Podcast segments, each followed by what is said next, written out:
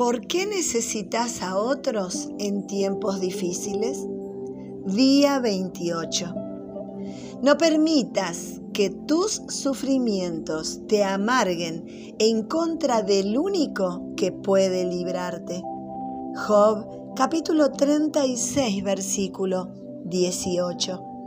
Muchos alaban sus acciones, tú también deberías hacerlo. Job capítulo 36 versículo 24. Cuando pasamos por contratiempos, nuestra respuesta más común es nuestra peor respuesta. Queremos retirarnos, queremos construir un muro a nuestro alrededor y alejarnos de la gente. Pero eso es lo último que debemos hacer. Cuando pasamos por los contratiempos, ellos debilitan tu fe Necesitas que otras personas confíen en Dios por vos. Necesitas una iglesia, una familia que te ayude a mantenerte en pie.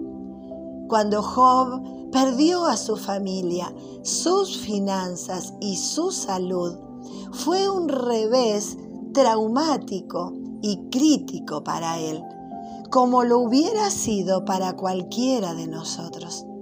Pero esto es lo que le dijo uno de los amigos de Job. No permitas que tu sufrimiento te amarguen. No te alejes de la gente. Ese es un gran consejo. Cuando estés en medio de los problemas, no te amargues. Unite a otros que puedan orar con vos, adorar con vos y apoyarte. ¿Dónde encontrás este tipo de apoyo?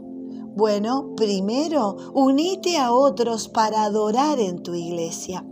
Adorar con otras personas te dará una buena perspectiva de tus contratiempos.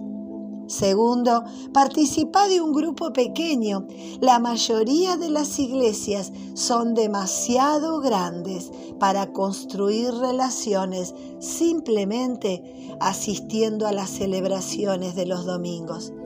Necesitas un grupo de 10 a 12 personas donde no solo puedas leer la Biblia, sino también compartir tu dolor y orar con otras personas. No encontrarás el camino de vuelta solo por tu cuenta. Necesitas que el pueblo de Dios te edifique y te ayude a concentrarte en Dios. Es un gran paso hacia tu regreso. Pregúntale a Pablo, ¿escribió esto sobre el apoyo de otros cristianos mientras estaba sentado en una prisión romana? Porque sé que esto resultará en mi bienestar, gracias a sus oraciones y a la ayuda del Espíritu de Jesucristo. Filipenses capítulo 1 versículo 19. Con el apoyo y las oraciones del pueblo de Dios, tu revés es solo temporal. Tus mejores días están por venir para reflexionar. Cuando los tiempos son difíciles, ¿tendes a retirarte o a acercarte a los demás? ¿Por qué crees que te inclinas en esa dirección? ¿Cómo te ha impactado el apoyo de otros cristianos en tiempos difíciles?